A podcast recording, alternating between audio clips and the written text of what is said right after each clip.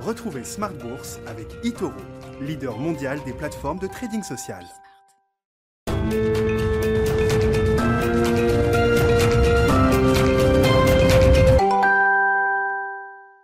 Et c'est reparti pour Smart Bourse, votre double dose quotidienne de marché en direct sur Bismart chaque jour à la mi-journée 12h30 13h et le soir le grand digest de l'information économique, financière et boursière pendant une heure à partir de 18h30. Au sommaire ce soir, des marchés calmes et euh, légèrement positifs en Europe après la clôture au démarrage d'une semaine qui s'annonce intense sur le front des euh, enjeux macroéconomiques, des enjeux de banque centrale et des publications d'entreprises. On notera de manière euh, intéressante que les secteurs bancaires ou encore le secteur des ressources de base sont les deux secteurs qui se sont distingués aujourd'hui euh, en Europe, alors que on va conclure cette semaine le mois d'avril, un mois qui a marqué euh, quand même une pause dans les dynamiques de marché qu'on observe depuis euh, l'arrivée des vaccins début de novembre dernier, hein, tout ce qu'on a appelé décrit comme étant le reflation trade. Ces dynamiques se sont mis en pause au cours du mois d'avril, les taux américains ont arrêté de monter, le Nasdaq a retrouvé de la surperformance, les grandes valeurs également par rapport aux plus petite valeur Est-ce que c'est une simple pause dans ces dynamiques de marché? Est-ce que c'est un mouvement de bascule peut-être plus important? En tout cas, c'est intéressant de noter qu'aujourd'hui, sur cette, sur cette séance, ce sont les secteurs dits value liés à la reflation en Europe, en tout cas, qui ont euh, tiré le marché, les banques et les ressources de base qui permettent donc au CAC euh, de rester à proximité des 6300 points pour le CAC 40 cash, 6275 points en clôture ce soir. Le résumé complet à suivre dans un instant avec Nicolas Pagnès depuis la salle de marché de Bourse Directe. Les méga méga cap américaines seront sur le devant de la scène tout au long de la semaine, à commencer par Tesla ce soir, qui donnera le coup d'envoi des résultats des GAFTAM, hein, ce groupe élargi de méga capitalisation américaine. On aura Microsoft et Google demain, Apple et Facebook mercredi et Amazon jeudi. On parlera des enjeux de marché avec nos invités de Planète Marché dans quelques minutes. Et puis euh, dans le dernier quart d'heure de Smart Bourse ce soir, le quart d'heure thématique, on s'intéressera plus particulièrement au secteur de la santé et de la pharmacie avec Alice Labouze, la présidente de Asset Management qui sera en plateau avec nous à partir de 19h15.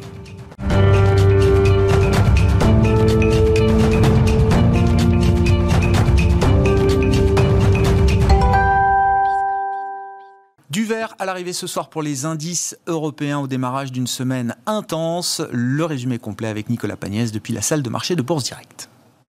Clôture dans le vert ce soir pour le CAC 40. L'indice parisien gagne 0,28% à 6275 points. Les investisseurs parisiens qui ont pu suivre les quelques statistiques et publications d'entreprises au programme aujourd'hui, avant une semaine chargée en rendez-vous macroéconomique et publications d'entreprises. Sur le volet publication d'entreprises, tout d'abord, cette semaine sera celle des valeurs technologiques aux États-Unis avec Tesla qui publie ses résultats cette nuit après la clôture à Wall Street, tandis que suivront dans les prochains jours les résultats trimestriels de Microsoft, Alphabet, Apple ou encore Facebook. En France, de nombreux résultats sont également attendus sur la semaine, à commencer par Michelin qui publie ses résultats trimestriels aujourd'hui après la clôture parisienne, suivi de dix autres composantes du CAC 40 qui publieront donc leurs résultats trimestriels sur la semaine comme Schneider Electric, Dassault Systèmes, Saint-Gobain, Unibail, Rodamco, Westfield ou encore BNP Paribas. Mais la semaine sera également marquée par la décision de politique monétaire de la Fed après celle de la BCE la semaine dernière, tandis que Joe Biden s'exprimera de son côté devant le Congrès mercredi.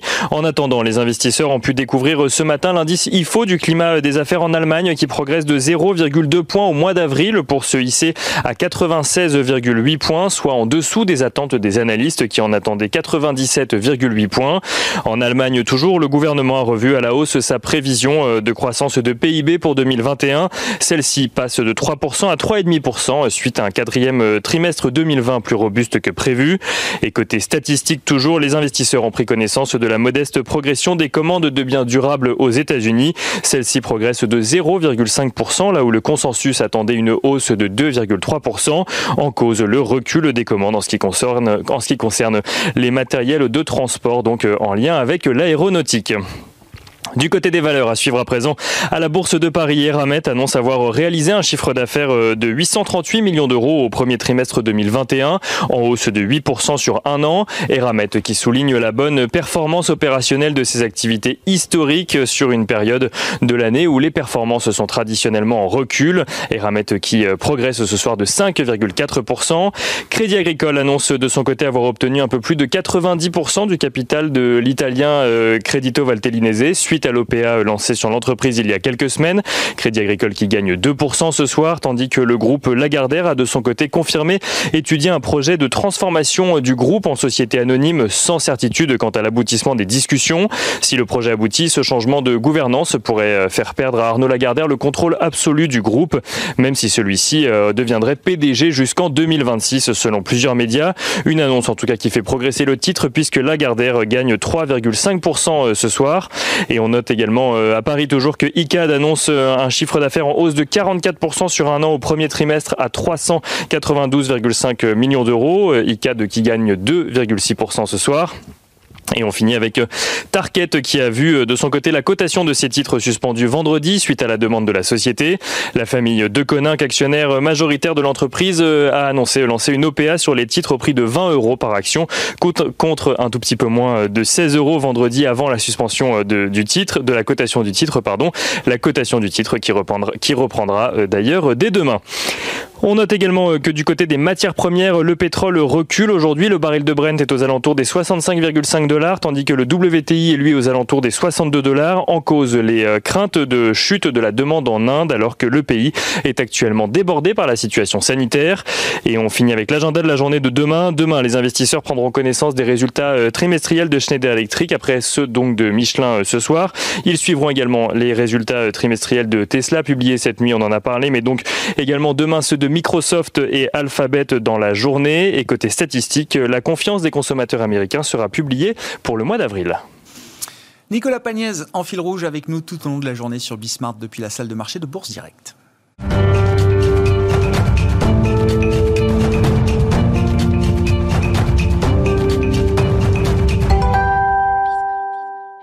Trois invités avec nous chaque soir pour décrypter les mouvements de la planète marché. Louis Defels est avec nous ce soir, le directeur de la gestion de Gay-Lussac Gestion. Bonsoir Louis. Bonsoir Merci d'être là. Émeric Didet nous accompagne également, directeur de la gestion de Pergame. Bonsoir Émeric. Bonsoir Grégoire. Et bienvenue à Julien Nebenzal également ce soir avec nous. Bonsoir Julien. Bonsoir Grégoire. Vous êtes le président de Futur IM. On est au démarrage d'une semaine intense. On va pouvoir mettre un, un chiffre sur le momentum économique américain du premier trimestre avec le PIB américain qui sera publié cette semaine. On en saura plus peut-être sur la stratégie à venir de la Réserve fédérale euh, américaine. La patience domine pour l'instant à la Fed, mais on sent qu'on se rapproche quand même peut-être d'un point d'inflexion au regard du boom économique que les États-Unis connaissent euh, aujourd'hui. C'est un bon moment pour s'intéresser au, cycle. C'est votre spécialité, euh, Julien, et j'interviens sur demande d'un téléspectateur. Et effectivement, la question est très pertinente. Ce téléspectateur nous demande que peut-on dire des différents cycles économiques, ceux que vous suivez et que vous connaissez, Julien, et du cycle des marchés? Où en est-on aujourd'hui? alors sur la partie économique, on travaille sur deux cycles essentiels, le cycle de Kitchin et le cycle de Juglar, donc deux économistes, un, français et un russe. Euh, cycle de Kitchin, c'est un cycle d'environ 4 ans. il a commencé fin 2019, au moment où il y avait un petit ralentissement d'activité. Euh, il est en pleine expansion en ce moment. Et je pense qu'il a montré, il a permis euh, à l'épisode Covid d'être un peu dépassé du point de vue des données économiques les plus courtes. Après, le second cycle, cycle de Juglar, il a commencé il y a quasiment 10 ans. On est plutôt dans cette dynamique hein, qu'on retrouve dans l'évolution du S&P sur la période. Euh, plutôt tendance à faiblir, mais sans qu'il y ait d'alerte particulière. Donc du côté économique, on est bien, on était bien en 2020, on est bien en 2021. 2022 pourrait voir une forme de ralentissement, ce qui ne surprendra de toute façon pas grand monde. En tout cas, il peut y avoir une respiration cyclique de ce côté-là. Après, du côté du cycle des marchés financiers, alors mmh. sur le marché, là on raisonne vraiment sur la vitesse et pas sur la valeur, pas sur les prix du côté des marchés obligataires, la hausse de taux qu'on a eue, elle atteint normalement son point haut de vitesse ce qui signifie que la hausse des taux va ralentir et assez probablement qu'elle va caler. Donc on a vu un parcours significatif hein, sur le marché obligataire, mais on, est, on, a, on a vu plutôt l'essentiel du chemin. Le, mois d'avril est d'ailleurs très riche d'enseignements à ce sujet, euh, Julien. Oui, avec une petite différence entre l'Europe et les USA, qui est, qui est assez surprenante d'ailleurs. Mais dans du côté notamment de la quantification, euh, toute la courbe 2-10, 10-30 aux États-Unis a vraiment atteint un objectif très très fort. Et on peut penser que, encore une fois, c'est pas qu'on a, on a fait le point haut, on peut encore le faire, mais qu'on a fait quelque chose de très significatif dans ce cycle. Et du côté des marchés d'actions, euh, on est dans une, on est, on est ce qu'on pourrait, je, je le lirais presque au cycle du sentiment. On est vraiment dans quelque chose qui ressemble à un cœur de tendance. Donc on est dans quelque chose qui est, euh, qui, il y aura des à-coups de temps en temps, mais qui est extrêmement protégé, extrêmement robuste. Et donc il n'y aura toujours pas d'inquiétude. Bon, on répète un petit peu, mais toujours pas d'inquiétude particulière sur les marchés d'actions. Non, mais c'est intéressant. Si je relis ça, par exemple, aux données économiques américaines, on, atteint on s'approche en tout cas aux États-Unis du, pic de l'accélération. Est-ce qu'on peut résumer les choses comme ça euh, aujourd'hui, euh, Julien? Sur, le, sur, le, marché obligataire, ça apparaît clairement. Euh, après, sur, si je prends les indicateurs un peu avancés qu'on utilise, donc l'ISM manufacturier, qui pour nous est un peu à la base de la dynamique économique, euh, on, ne peut pas du tout avoir la même vitesse que celle qu'on a eue. Alors, évidemment, vu son niveau, euh, tout le monde sera d'accord avec cette remarque. Mais ça veut dire que. autour de 60, c'est ça On va rester au-dessus de 60 quelques, quelques mois. Et puis, à un moment, on amorcera, et là, je, reviens sur 2022, on amorcera quelque chose du domaine de la décrue qui, normalement, va avoir une origine cyclique. Hein. ne hmm. devrait pas avoir une autre origine que celle-ci. Hmm. Et sur le plan de l'investissement, ça veut dire que euh, quand vous dites cœur de tendance, ça veut dire qu'il n'y a pas de raison de désinvestir aujourd'hui les marchés actions.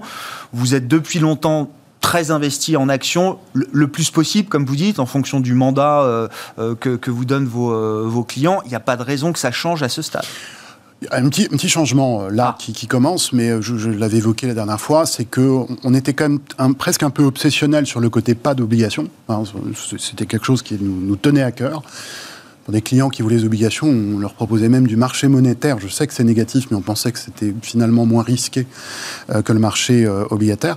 Là, on, on, est, on commence à être plus nuancé. C'est-à-dire que je ne dis pas que le marché obligataire est, un marché très intéressant, je ne crois mm. pas que financièrement il intéresse beaucoup, mais dans une logique d'équilibre de portefeuille, par rapport à il y a un an, deux ans et même trois ans, ça commence à retrouver un petit peu de sens. Donc, on est moins strict là-dessus, mais sinon, on est toujours action. Voilà, ça, ne change pas. Et, est-ce que ça veut dire qu'on entre peut-être aussi dans une nouvelle phase en termes de dynamique des marchés actions? Ça a été euh, très value, très cyclique? Au moins en tout cas sur les six derniers mois, depuis, euh, depuis l'été 2020, euh, l'arrivée des vaccins, euh, etc., qu'on décrit jour après jour. Est-ce que, est que les, ces tendances-là sont en train peut-être de, de, se modifier? On va parler des GAFAM, de la tech, du Nasdaq, qui depuis quelques semaines semblent retrouver un peu plus d'intérêt auprès des investisseurs par rapport aux six derniers mois, j'entends.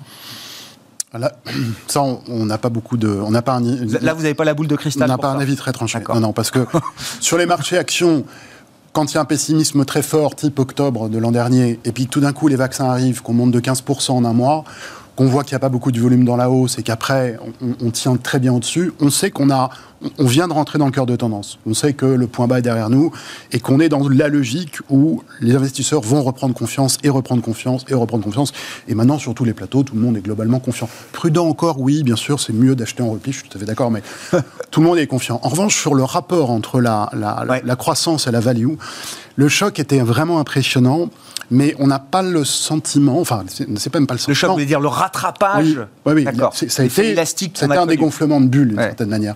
Mais on n'a pas l'impression, on n'a pas, c'est même pas le sentiment d'impression, on n'a pas de données qui nous permettent de dire il y a quelque chose qui s'est construit et qui va encore se développer. Ça peut se produire, mais c'est pas, ça n'est pas, ça nous apparaît pas si évident que ça. Donc choisir plus de value, plus de grosses pour ceux qui aiment bien cet arbitrage, pour nous, c'est aléatoire. Donc on ne fait pas ce type de choix pour le moment comprends. Bon, très intéressante euh, remise en, perspective.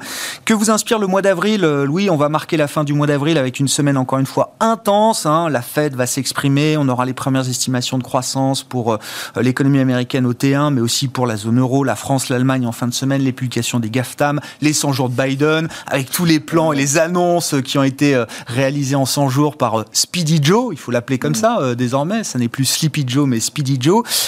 et un mois d'avril qui, encore une fois, hein, je reviens sur les dynamiques qu'on a pu observer. De rotation de marché Voilà. On a l'impression d'une espèce d'une contre-rotation d'une certaine manière. Mais là, je suis assez, assez, en ligne aussi avec ce que, ce que Julien disait. Ce qui est très intéressant, depuis l'été dernier, tout le monde a vu cette très très très forte rotation sectorielle avec la rebond de la value qui a peut-être été trop massacrée. C'est vrai que cette dynamique cyclique, cette reprise reflationniste dans laquelle on adhère et on continue que c'est normal, hein. on voit clairement qu'on est dans une reprise économique mondiale. Quand on regarde les PMI manufacturiers, on voit qu'il y a une énorme reprise. Mais, mais vous savez que ces valeurs, souvent ce qu'on appelle cycliques, elles surperforment souvent sur des très courtes périodes. Et souvent, dans le passé, il y a eu trois grandes périodes qui sont arrivées. C'était mars 2009 quand c'est reparti. 5-6 mois de surperformance, 17, 2017, 2018 également, quand l'inflation était repartie, très forte surperformance de certaines values cycliques, et puis là, depuis, on va dire l'été, depuis l'annonce des vaccins. Et si on regarde, à chaque fois, ces périodes, ça a duré entre 4 et 6 mois de surperformance des cycliques. Et bien là, hmm. on est exactement au même niveau. Ah fin mars, bizarrement, voilà, on assiste de nouveau à l'effet de rotation sectorielle, mais peut-être à l'inverse. Et enfin, sur le mois d'avril, on va dire les sociétés un peu plus de qualité, un peu plus défensives, reviennent au goût du jour. Donc c'est ça ce qui est assez intéressant, parce qu'on a vu que depuis six mois, quand vous faites le ratio, en tout cas en Europe, des values cycliques divisées par les défensives, on voit que ces premières ont surperformé de entre 50 et 60% quasiment. C'est ce qui est dit quasiment jamais vu, qui était même plus qu'en mars 2009 ou qu'en 2017-18. Donc nous, on pense que voilà, on continue de penser que la reprise des marchés vont être là. On va parler tout à l'heure des résultats des entreprises qui sont excellents et bien évidemment, le marché continue de refléter la croissance des bénéfices par action sur le moyen long terme. Mais à court terme, voilà, nous, clairement, on pense que cette reprise cyclique, on a vu les bancaires, les matières premières, euh, le pétrole, tout ça remonte à fond. Nous, clairement, déjà qu'on n'était pas beaucoup dans ces secteurs, s'il est peu qu'on en avait, on est complètement en train de sortir dedans parce qu'on pense que ça y c'est complètement pricé ah. et que le stock picking va enfin revenir. Je sais que souvent, beaucoup de gérants disent que c'est l'année du stock picking. 15 ans que j'entends. Voilà, mais depuis 6 mois, non, mais ce qui est vrai, Chaque année, je rajoute une année au compteur en plus. Non, mais, Quand, vous étiez en 19-20, il suffisait d'avoir des valeurs à longue duration, donc parce que les taux étaient en train de baisser. Et là, c'est vrai que depuis six mois, pour surperformer les marchés, il fallait avoir de l'assurance, de la bancaire, du pétrole, des matières premières et quelques industriels cycliques.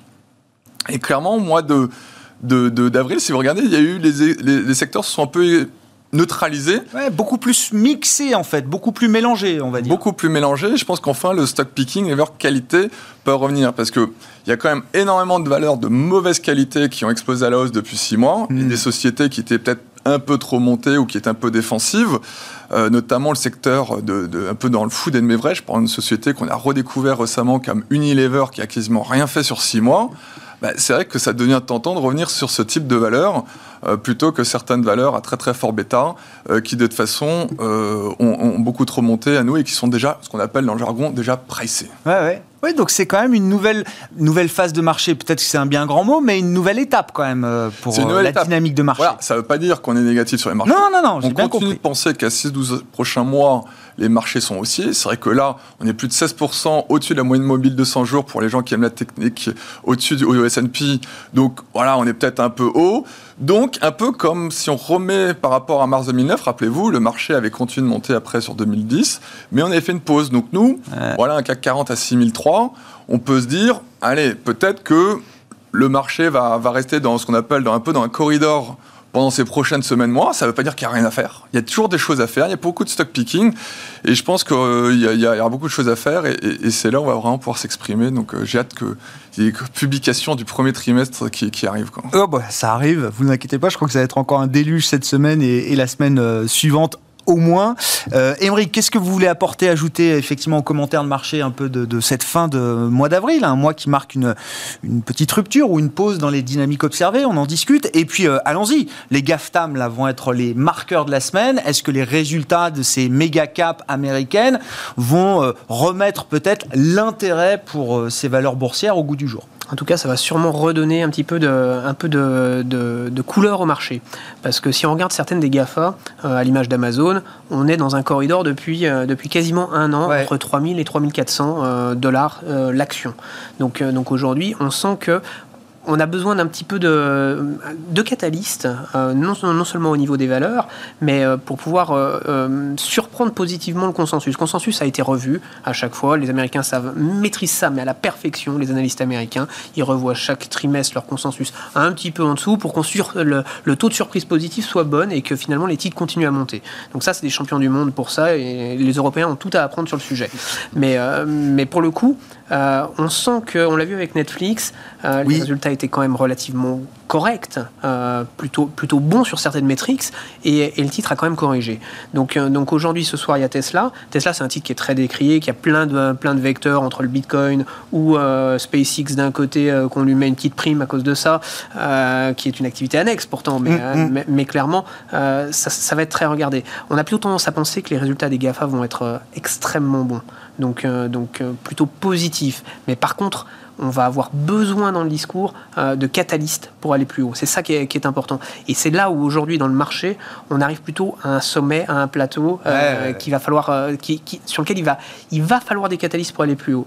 Et ça, c'est quelque chose de très très important parce qu'aujourd'hui, on manque de visibilité pour emmener les marchés beaucoup plus haut. C'est bien beau d'avoir euh, d'injecter des liquidités euh, à gogo dans ces marchés pour, euh, pour les faire monter. C'est très bien d'avoir d'envoyer des chèques à tous les Américains pour qu'ils investissent, pour qu'ils reconsomment. Ça marche super bien aux États-Unis. c'est pour ça que aujourd'hui, on va avoir besoin de la part des entreprises d'indications supplémentaires pour aller plus haut. Dans une, encore une fois, dans une économie qui a été sous perfusion très forte, qui a cette euphorie de la réouverture, notamment aux États-Unis, qui est génial parce que ça va donner un surcroît euh, de croissance très fort. Donc c'est ça qui peut porter encore les marchés encore un petit peu plus haut. Mais encore une fois, là, pour les entreprises, il va nous falloir des catalystes hein, pour, euh, pour vraiment continuer à investir. Et, justement, si on est dans l'idée que le marché a pricé, intégré beaucoup des, des nouvelles euh, dont on est en train de parler, notamment le, la réouverture, le boom économique aux États-Unis, est-ce que c'est le bon moment pour se réintéresser? Alors, j'ai trouvé Netflix très intéressant parce qu'évidemment, ils subissent un contre-coup énorme après toute l'anticipation de demandes qu'ils ont pu accumuler en 2020 du côté des, des souscripteurs, des, euh, des abonnés. Ça a été visiblement quand même un réveil un peu douloureux pour le marché, alors que ça semble tout à fait normal qu'au moins sur un trimestre ou deux, le nombre, euh, le, nombre d'abonnés euh, stagne euh, fortement. Amazon, qui a été aussi une valeur Covid, stay at home, accélération du e-commerce, est-ce qu'il faut imaginer aussi des contre-coups importants pour ce genre de, de valeur? Et est-ce que du point de vue boursier, c'est tentant de revenir s'intéresser à, ces valeurs-là aujourd'hui? Aujourd'hui, on profite justement de, de, de ces à-coups et de cette volatilité qu'on connaît dans les marchés pour profiter et revenir sur ces, euh, sur ces types d'actifs parce que la qualité euh, des grandes sociétés, et notamment des grandes sociétés américaines, euh, il faut, il faut pas se leurrer. On, parle de, de, cycle économique, je suis 100% d'accord, mais là aussi, il faut regarder géographiquement où est-ce qu'on a envie d'investir, où est-ce qu'on a envie d'être positionné pour les 3, 6 mois, 1 an, 2 ans à venir. Et c'est vrai qu'aujourd'hui, on a plutôt tendance à aller vers les économies qui repartent, qui ont de la croissance, qui vont de l'avant, qui ont des plans sur lesquels il y a des communications très fortes des dirigeants politiques. Et c'est clair qu'on est plutôt sur le côté américain. Et c'est pour ça qu'on veut aller sur cette, euh, sur cette zone géographique particulière.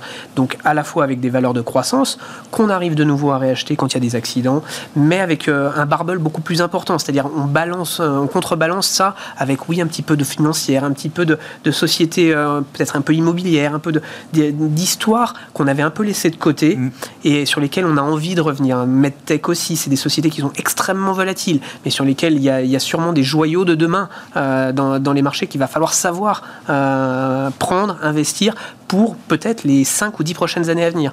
Donc, euh, donc euh, c'est plus de ce côté-là pour nous, en tout cas, qu'on se positionne. Bon, je regardais là, à travers le marché des options, on peut regarder comment est-ce que les investisseurs euh, appréhendent la série de résultats des GAFTAM, à commencer par Tesla ce soir. Visiblement, le, marché sur les options s'est protégé contre des, des mouvements importants qu'on anticipe autour des résultats après la publication des résultats de ces, ces GAFAM. Hein. Le marché, à travers les options, encore une fois, anticipe des mouvements. Alors, ça peut être dans un sens ou dans un autre, hein. de l'ordre de 6% pour Tesla après sa publication ce soir, de, de 3% pour euh, Microsoft euh, demain, 4% pour Alphabet, 4% pour Amazon en fin de semaine, 3-4% euh, pour Apple pour des méga caps, ça pourrait être des mouvements importants. C'est des, mouvements importants parce que ça génère et ça bouge des capitaux extrêmement forts, comme c'est les capitalisations boursières de ces, de ces géants euh, sont très importants. Ça, fait bouger énormément d'argent, ça, ça, représente des montants colossaux. Par contre, c'est des mouvements de marché euh, qui, sont, euh, qui sont quasiment trimestriels. Aujourd'hui, oui, on le voit, on met le doigt dessus, mais c'est quelque chose qui arrive tous les trimestres aujourd'hui sur ces méga caps et certaines plus que d'autres. Tesla ou Netflix c'est plus important que Microsoft ou, euh, Alphabet. Euh, mais, mais encore une fois, euh, c'est ce qui permet au gérant qui fait du stock picking d'aller profiter de temps en temps de pouvoir soit sortir des titres quand, quand les résultats sont très très bons et qu'il y a une, une demande telle qu'on voit un plus 10 en, après-bourse. Bah oui, de temps en temps, ça nous incite à sortir les titres, profiter de ces mouvements, ces mouvements très forts. C'est de la bonne gestion. Et ça fait partie de la gestion en tout cas quand on fait de la gestion avec des titres en direct. Sur, Tesla spécifique, vous dites quoi, Émeric? Parce que c'est toujours hyper intéressant, bien sûr. Alors, il y a quand même déjà l'activité principale qui est l'électrique et la voiture électrique, avec des phénomènes de pénurie dans le secteur des semi-conducteurs, une intensité concurrentielle quand même qui s'est fortement réveillée depuis plusieurs mois. Est-ce que ça peut être un souci là pour Tesla et ses résultats ce soir? Alors, clairement, ça va être, ça va être une grande question. Par contre, on, a vu que l'économie chinoise avait été repartie très très fort et que, clairement, euh, ils sont quand même déplacés une partie aussi de leur, euh, euh, objectif de vente vers la zone asiatique. Donc, donc on a plutôt tendance à penser qu'une société comme Tesla, qui a presque deux ans d'avance technologique devant tous les autres, et devant les géants comme Volkswagen et compagnie, qui sont en train de les rattraper, mais en attendant, ils ont encore de l'avance technologiquement parlant. Donc donc c'est pour ça qu'on a plutôt tendance à penser que les résultats peuvent être bons. il est charismatique, il est, c'est un génie.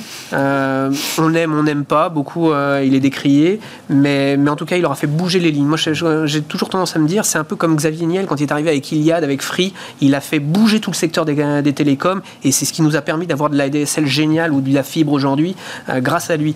Tesla, c'est ce qui va, aura permis à tous les constructeurs automobiles de se dire, bah, il faut y aller, il faut prendre ce, virage, et on n'en voulait pas, mais il nous a obligés à y aller.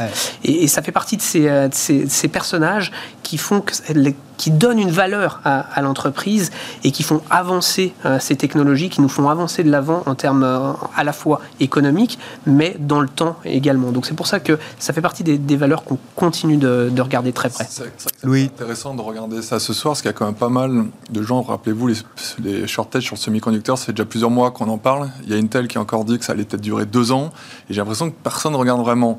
Parce qu'il y a Volkswagen qui a continué de dire qu'au T1, ils avaient produit 100 000 voitures de moins que prévu et que le deuxième trimestre devrait être encore pire. Et j'ai l'impression que personne s'émeut pour le moment. Donc c'est vrai que même si la demande chinoise pour Tesla est colossale, mais le problème c'est que s'il n'y a, pas de, s'il a pas de composants, donc peut-être en effet qu'il va falloir vraiment qu'ils publient très très bien. Le marché est allé un peu trop vite en besogne en, en, en, passant au-dessus de cette question de pénurie et en se disant l'électrique c'est l'avenir et donc... Euh, oui, on a vu ce qui s'est passé aussi sur, sur Volkswagen qui a pris... oui, bien sûr, bien sûr. À, à nous, mais... Mais c'est vrai que le, début, je crois qu'il y a quoi? Il y a 20% du S&P qui a déjà publié euh, en ce moment. Il y a, je crois qu'il y a 37% qui continuent de publier cette semaine.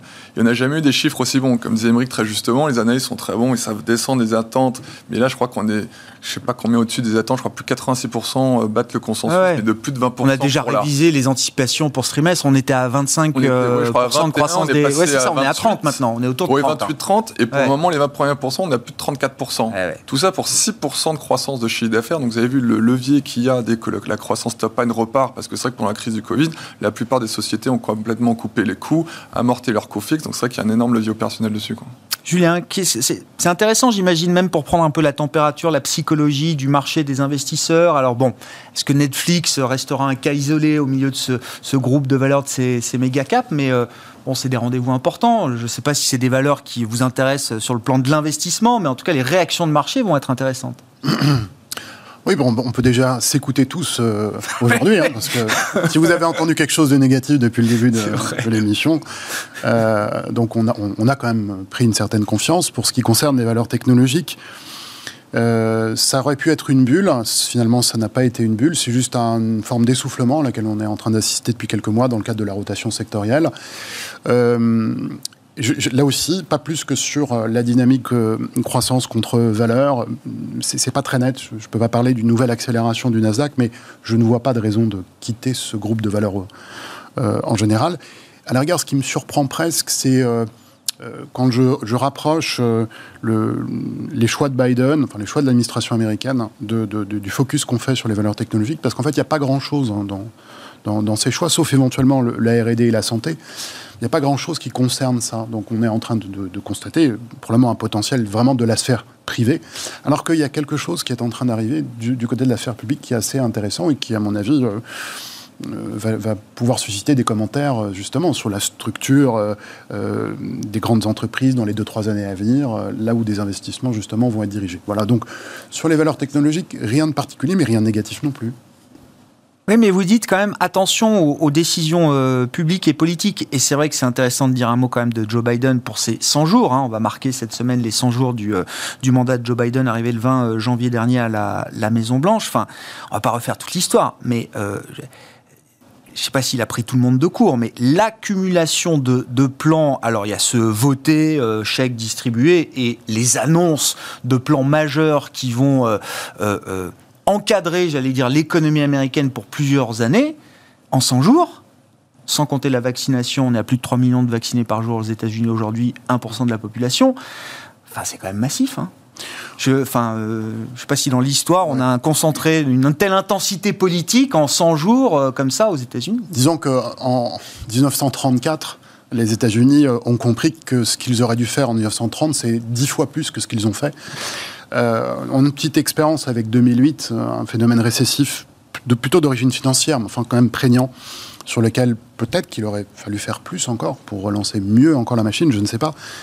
Mais c'est resté dans l'esprit euh, des différentes administrations américaines. C'est le premier point, c'est cet historique récent. Et puis, moi, je pense que c'est une conséquence de Trump. Et, et, de, quand il est arrivé au pouvoir, la première chose qu'il a fait, c'est de creuser le déficit public massivement alors que l'économie tournait à plein régime, pour baisser un taux de chômage de, 4,2 à 3,4. Tout le monde a dit hérésie totale. Voilà. Mais en fait, il a libéré euh, l'orthodoxie monétaire euh, qui prégnait depuis 20-30 ans et dont je crois, dans le fond, les sociétés ne voulaient pas. C'est pour ça que je, je, pourrais presque citer mon copain euh, Thierry Béchu qui parlait des sagesses des foules, parce que à élire cette espèce de, dangereux personnage qu'est Donald Trump, les Américains nous ont quand même amené quelqu'un qui a remis en cause beaucoup de choses sur le fond, reposé beaucoup de questions.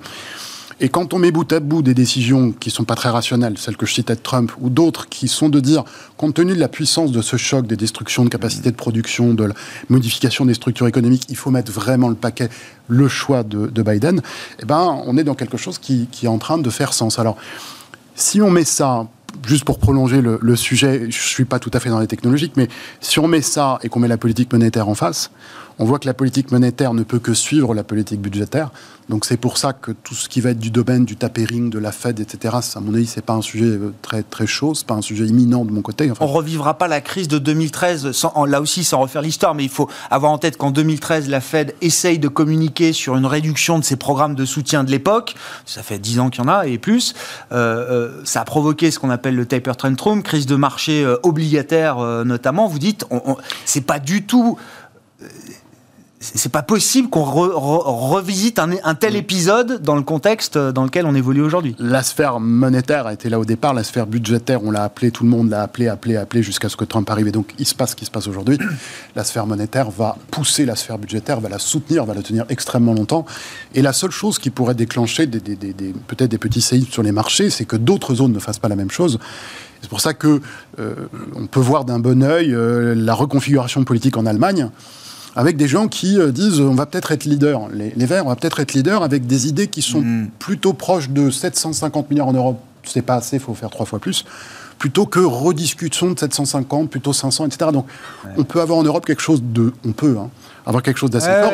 Et si cette dynamique s'enchaîne, alors les banques centrales vont continuer de soutenir, parce que si ça se fait sur toutes les zones du monde, vont continuer de soutenir les budgets. Et donc, il va se passer des choses du domaine des prix, parce que vous m'avez parlé de cycle tout à l'heure, je vais pas parler de cycle des prix, puis je vais pas parler de ça, mais la dynamique des prix, elle est bien enclenchée, les choses vont monter. Si on regarde les matières premières agricoles en ce moment, pour certaines, elles sont sur des sommets extrêmement importants déjà, ne donnent aucun signe d'essoufflement. Alors je sais qu'il s'est passé beaucoup de choses avec le Covid, mais j'attire l'attention éventuellement des investisseurs sur le moyen, moyen, moyen long terme des prix, horizon 2, 4, 5 ans. Il va se passer des choses euh, significatives. Et, tout ça, on appellerait inflation, quoi. Oui. Pour dire les choses ah, clairement. Les semi-conducteurs, euh, on ne produit pas assez de voitures, pourtant il y a des gens qui veulent en acheter parce qu'ils ont de l'épargne, etc. Donc c'est exploser le marché de la, de la du véhicule secondaire aux États-Unis. Comme il n'y a plus de véhicules euh, à acheter dans les concessions, c'est le marché secondaire de la seconde main qui explose aujourd'hui euh, aux États-Unis. Émeric L'histoire de l'inflation, c'est peut-être une histoire sur laquelle il va falloir faire très attention. Parce que autant un peu d'inflation, c'est très bien, ça plaît à tout le monde, ça plaît à toutes les banques centrales. Euh, ils sont tous super contents. la BCE ne jure que par ça, donc, euh, donc il faut être clair. Euh, par contre, sur les émergents, parce que ça impacte souvent le monde entier, il ne faut pas oublier que les drames inflationnistes du passé, ça reste quand même des drames économiques, humains et, et derrière qui ont laissé des conséquences dramatiques. Et j'entends surtout ces, ces phénomènes en période de baisse de la croissance euh, réelle, euh, notamment en Chine.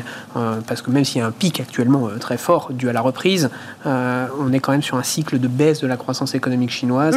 Il faut toujours vérifier que l'inflation est inférieure à, cette croissance économique, auquel cas il y a toute une partie de la population qui n'aura plus les moyens de se nourrir et plus les moyens de vivre. Et vous savez très bien, comme tous aujourd'hui, quand vous n'avez plus les moyens de vous nourrir, ça donne des drames au niveau humain. Donc, donc ce sont des sujets qui, qui vont beaucoup plus loin quelque part que le, que le financier, mais, euh, mais qui impactent, qui vont impacter les marchés. Donc c'est pour ça que ces, ces indicateurs dont on parle aujourd'hui euh, sont, sont, extrêmement sensibles euh, à toutes les décisions politiques et de politique monétaire qui vont être prises dans les, dans les prochains, mm. prochains mois.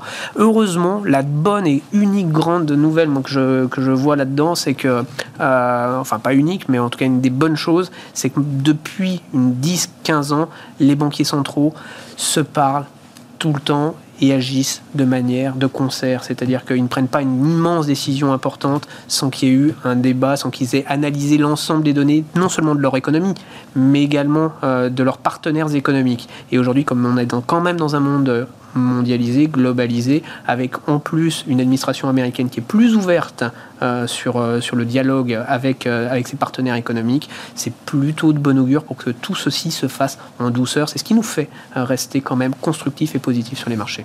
deux questions précises, messieurs. Bah, gardez la parole, Émeric. Un mot de la Gardère quand même. fin d'une époque. On, verra si les informations euh, de presse et le communiqué de la Gardère aujourd'hui confirmant qu'il y a une discussion pour abandonner la commandite euh, euh, se confirment dans les prochaines heures ou les prochains jours. si Déjà, qu'est-ce qui est en train de se jouer là entre Arnaud Lagardère et tous les actionnaires qu'il a autour de lui aujourd'hui? Non, non, euh, sans, rigoler, c'est un, système, là, comme on dit, euh, qui, qu'on a de plus, qui est de plus en plus rare sur les marchés financiers, qui est un système qui permet de se prémunir également contre les prédateurs, contre les OPA. Et, euh, et aujourd'hui, il fait face à des actionnaires qui sont montés en puissance de façon très forte, à l'image de Vivendi ou d'Amber, et qui aujourd'hui mettent beaucoup de pression euh, sur la restructuration du groupe, sur euh, éventuellement la cession de certains actifs, et qui aimerait peut-être pour certains récupérer des actifs. Mhm. Et euh, la pression est très forte aujourd'hui. Et Arnaud Lagardère aujourd'hui pose, en théorie peut-être se poserait la question de changer la structuration juridique du groupe, même s'il possède que 7% euh, aujourd'hui du capital, euh, en changeant cette, euh, cette, cette structure juridique, ça lui permettrait d'avoir un poids plus important, mais également... Il serait rémunéré, évidemment, on parle de 200 millions d'euros d'actions qui lui seraient, qui lui seraient offerts en échange de l'abandon de cette structure Exactement. Et ce qui lui permettrait aussi, dans, le, dans le deal, on parle également qu'il resterait 5 ans euh, président du groupe. Oui. Donc, ce qui lui permettrait de quand même garder les commandes. Parce que la, commandite, c'est quand même un, moyen qui permet de garder les commandes de son entreprise. Donc, euh, il est en train de, jouer l'intégrité de son groupe là, pour les, cinq, prochaines, années. Exactement, et essayer de, garder ses actifs. Maintenant, il faut bien voir qu'en euh, en face, il a affaire à des prédateur, mais peut-être bon prédateur. Bah, qui s'appelle alors Bernard Arnault, qui est plutôt un soutien d'Arnaud euh, Lagardère. Hein, c'est comme ça qu'on l'a compris. Euh, Bernard Arnault l'a exprimé euh, lui-même. C'est son ami Jean-Luc Lagardère qui lui avait demandé de veiller sur son fils. Oh bon, il l'a dit publiquement. Hein, donc il n'y a pas de, l'information est, publique. Face à ça, il y a Arnaud Bolloré qui est plutôt associé avec le fonds. J'ai dit quoi? Oui, Vincent Bolloré, pardon, qui est plutôt associé avec le fonds Amber Capital, présent Capital depuis longtemps, avec beaucoup de critiques sur la gouvernance notamment. Exactement, parce qu'en en fait chez Lagardère, il y a aussi pas mal d'actifs, il y a beaucoup d'actifs. Ah et c'est ça qui vaut encore quand même quelque chose et qui est souvent sous-pricé aujourd'hui par, euh, par les marchés financiers. Et c'est ça que, que, quelque part veulent revaloriser et veulent peut-être mettre la main pour compléter d'autres actifs qu'ils ont certains dans leur groupe. Donc euh, donc c'est pour ça qu'il y a, y a ces rumeurs-là. Mais encore une fois, pour le moment, ce ne sont que des rumeurs. Et encore une fois, les commandites, elles ont vocation euh, à disparaître. On en a vu pas mal dans le passé, dans les 10-15 dernières années, disparaître. Donc donc c'est un peu le sens de l'histoire également. Bon, On suivra le dossier Lagardère. Je ne sais pas si vous avez quelque chose à ajouter. Louis, la question pour vous, c'était Neoen. Là aussi, question d'un téléspectateur et très pertinente.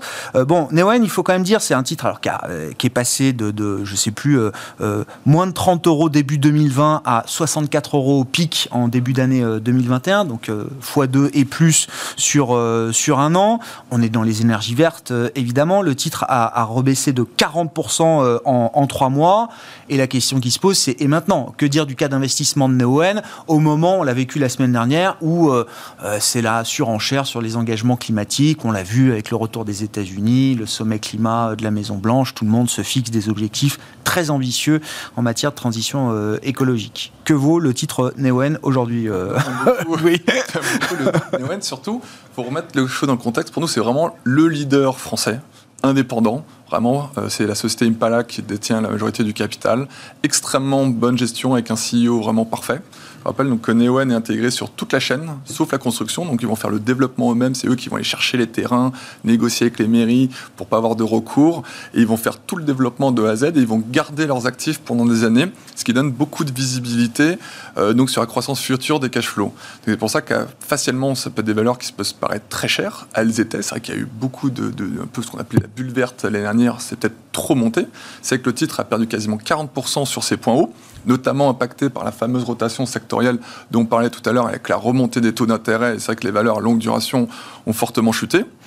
Il y a une petite mauvaise communication au niveau euh, du Capital Market Day où vous avez dit qu'ils auraient besoin d'augmenter, de faire une augmentation de capital pour financer la croissance future. Hein, je vous rappelle, ils avaient quasiment 4 euh, gigawatts à fin 2020, ils en visent quasiment 10 euh, pour 2025. Donc c'est forcément, ça, ça, coûte beaucoup d'argent. Et ils avaient annoncé une augmentation de capital. Et finalement, elle arrivait beaucoup plus vite que prévu, en plein moment où la rotation sectorielle était là, avec une forte décote. Et c'est vrai euh, que euh, le marché n'avait pas apprécié. Maintenant, c'est fait. Tout s'est bien passé. L'augmentation de capital s'est très bien passée. Et en plus, on voit que depuis la fin de la rotation sectorielle, le titre s'est stabilisé. Et surtout, il y a eu un autre élément technique, c'est un rebalancement dans certains ETF, ce qu'on appelle le S&P Clean Energy, où il y a eu certains rebalancements. Et comme c'était Neoen qui allait être le titre qui allait perdre le plus de poids dedans, il y a beaucoup de fonds qui ont shorté le titre. Donc il y a eu un peu la double peine de la rotation sectorielle et du short. Voilà, tout ça, c'est plutôt derrière nous. Euh, je crois qu'on est autour de 40 euros aujourd'hui. Ouais.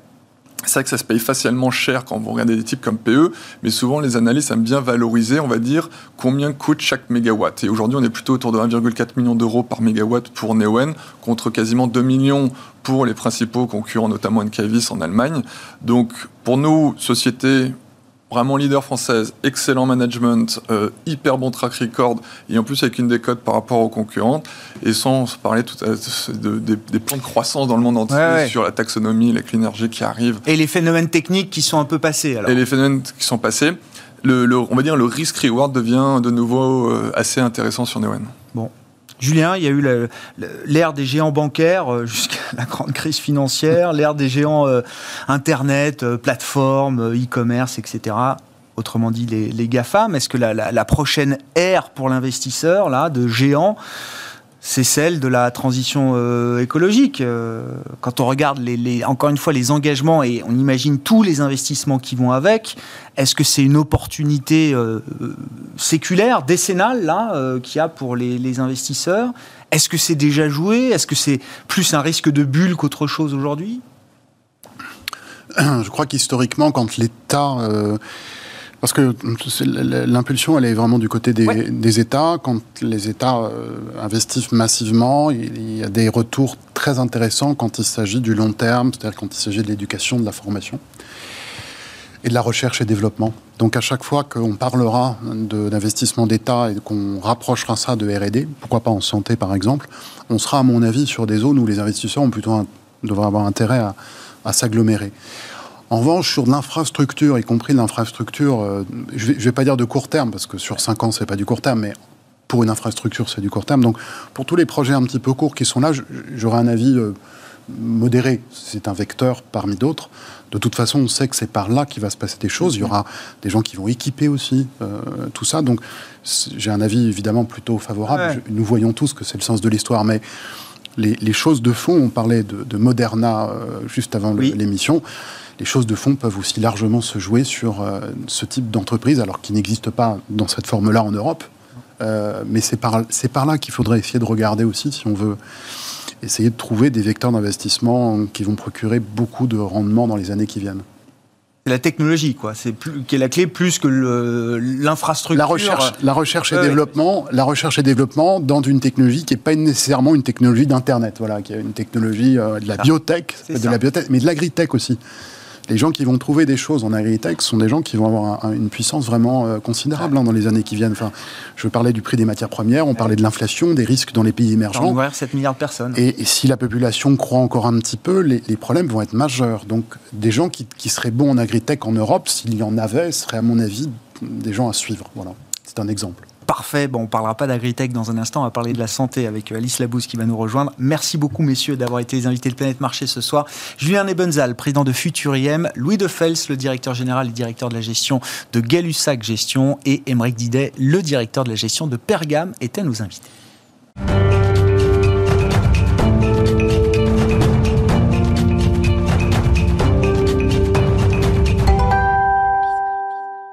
Le dernier quart d'heure de Smart Bourse. Chaque soir, c'est le quart d'heure thématique, marché à thème, consacré ce soir au secteur de la santé au sens large dans les marchés avec Alice Labousse, présidente de Trecento Asset Management, à mes côtés en plateau. Bonsoir Alice. Bonsoir Grégoire. Ravi de vous retrouver ici euh, ce soir. Oui, parlons un peu de la santé. Alors, déjà, peut-être sous le prisme des publications, on en a eu assez peu. Je crois qu'il y a eu Roche qui publiait la semaine dernière, mais devant nous, on attend cette semaine euh, Sanofi, Novartis, AstraZeneca, euh, également avec en plus des petits sujets judiciaires entre l'Union européenne et AstraZeneca, puisque l'UE a, ça y est, mené, intenté une action en justice contre AstraZeneca en raison des retards de livraison de, vaccins. Mais euh, globalement, qu'est-ce qu'on peut attendre de ces euh, multinationales pharmaceutiques, je ne parle pas des biotech, hein, je parle vraiment des, grands labos, entre ceux qui ont réussi à profiter pour certaines de leurs activités de euh, l'effet Covid en se positionnant sur cette thématique, et puis des activités, il ne faut pas l'oublier, qui ont été pénalisé aussi par, euh, par la pandémie, euh, y compris quand on est un laboratoire pharmaceutique. Oui, effectivement, on sait qu'il y a eu des reports d'opérations, notamment chirurgicales, donc parfois d'utilisation de certains médicaments pour des opérations.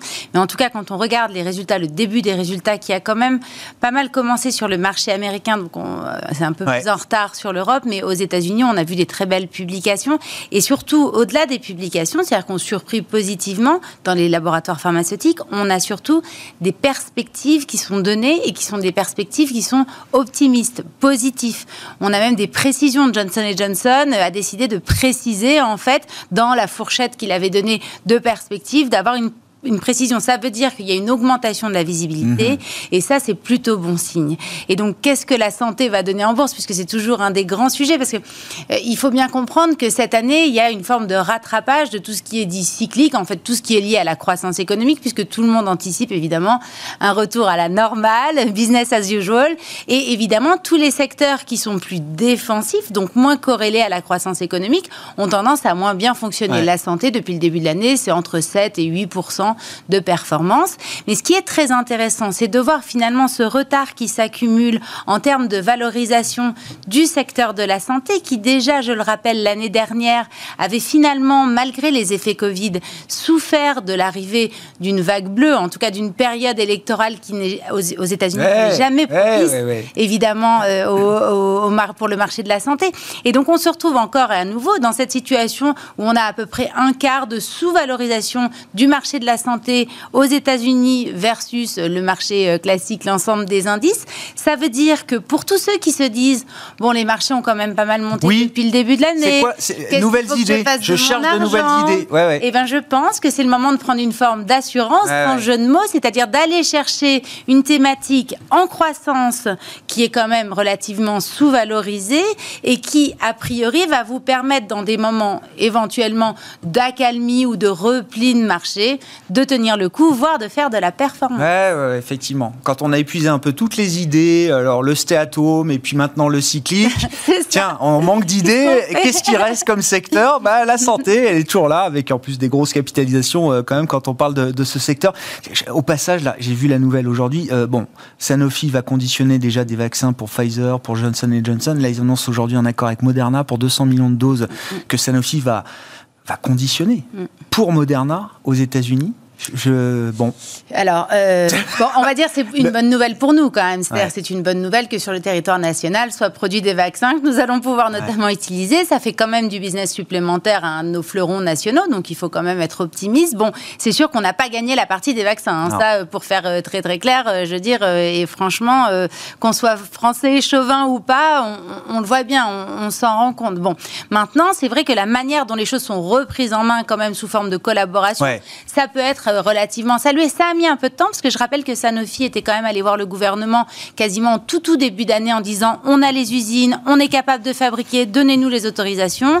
Évidemment, ça a pris du temps, mmh. une commission a été nommée, et les gens sont allés sur place pour vérifier que c'était conforme, enfin typiquement à la française si je, si je puis dire. Et donc du coup, on a pris du retard là-dessus, mais je trouve que c'est une bonne nouvelle. On n'a pas la techno, ils ont la techno, on trouve un accord. Je rappelle quand même que l'ARN messager avait été développé pour la première fois par des Français.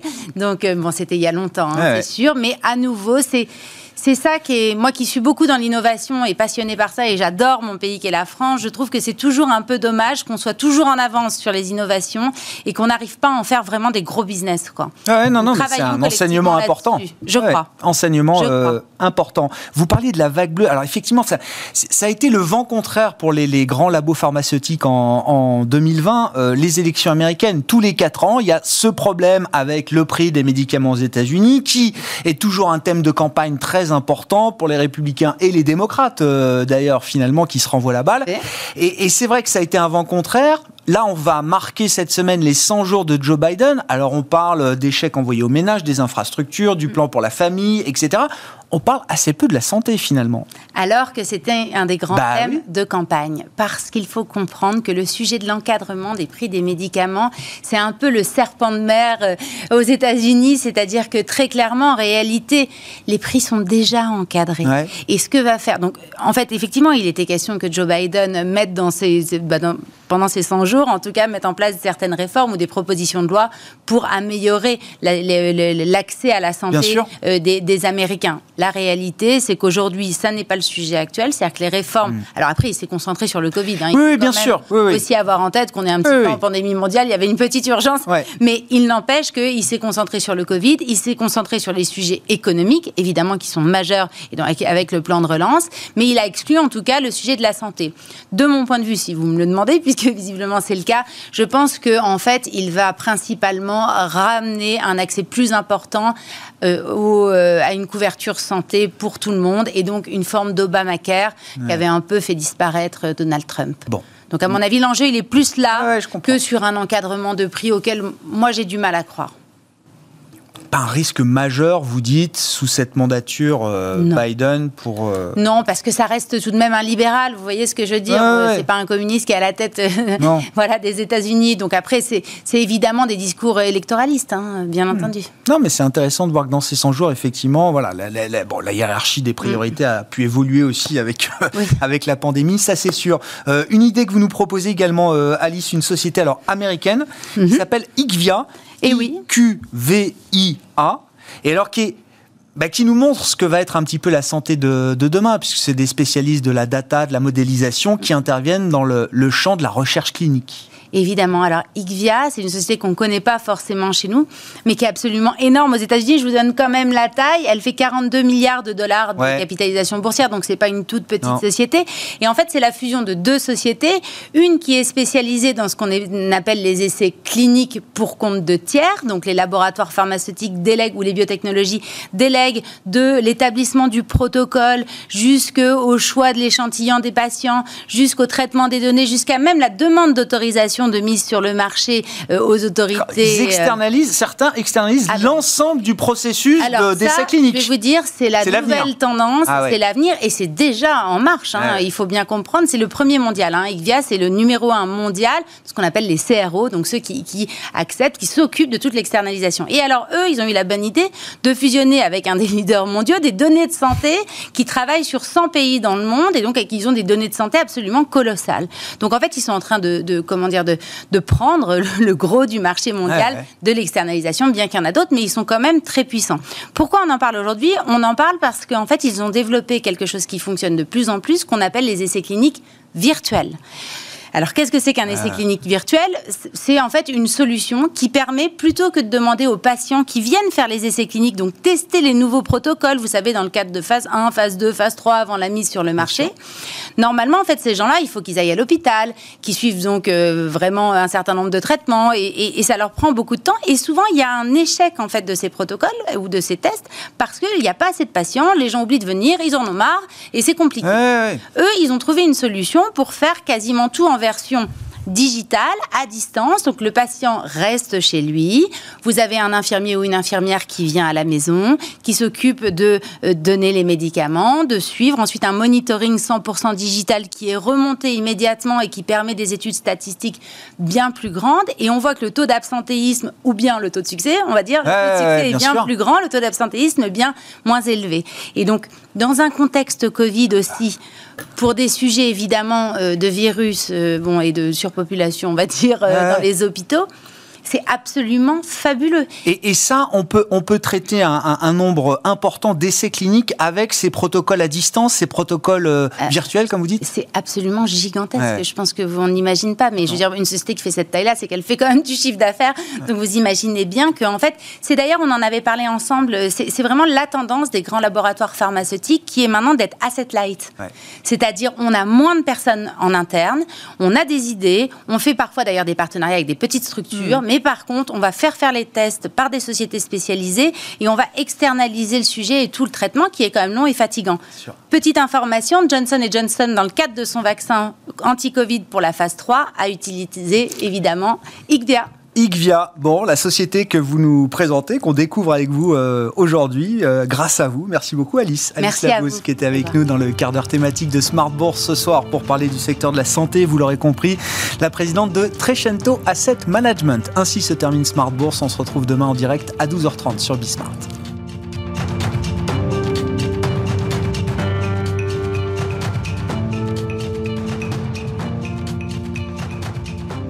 C'était Smart Bourse avec eToro, leader mondial des plateformes de trading social.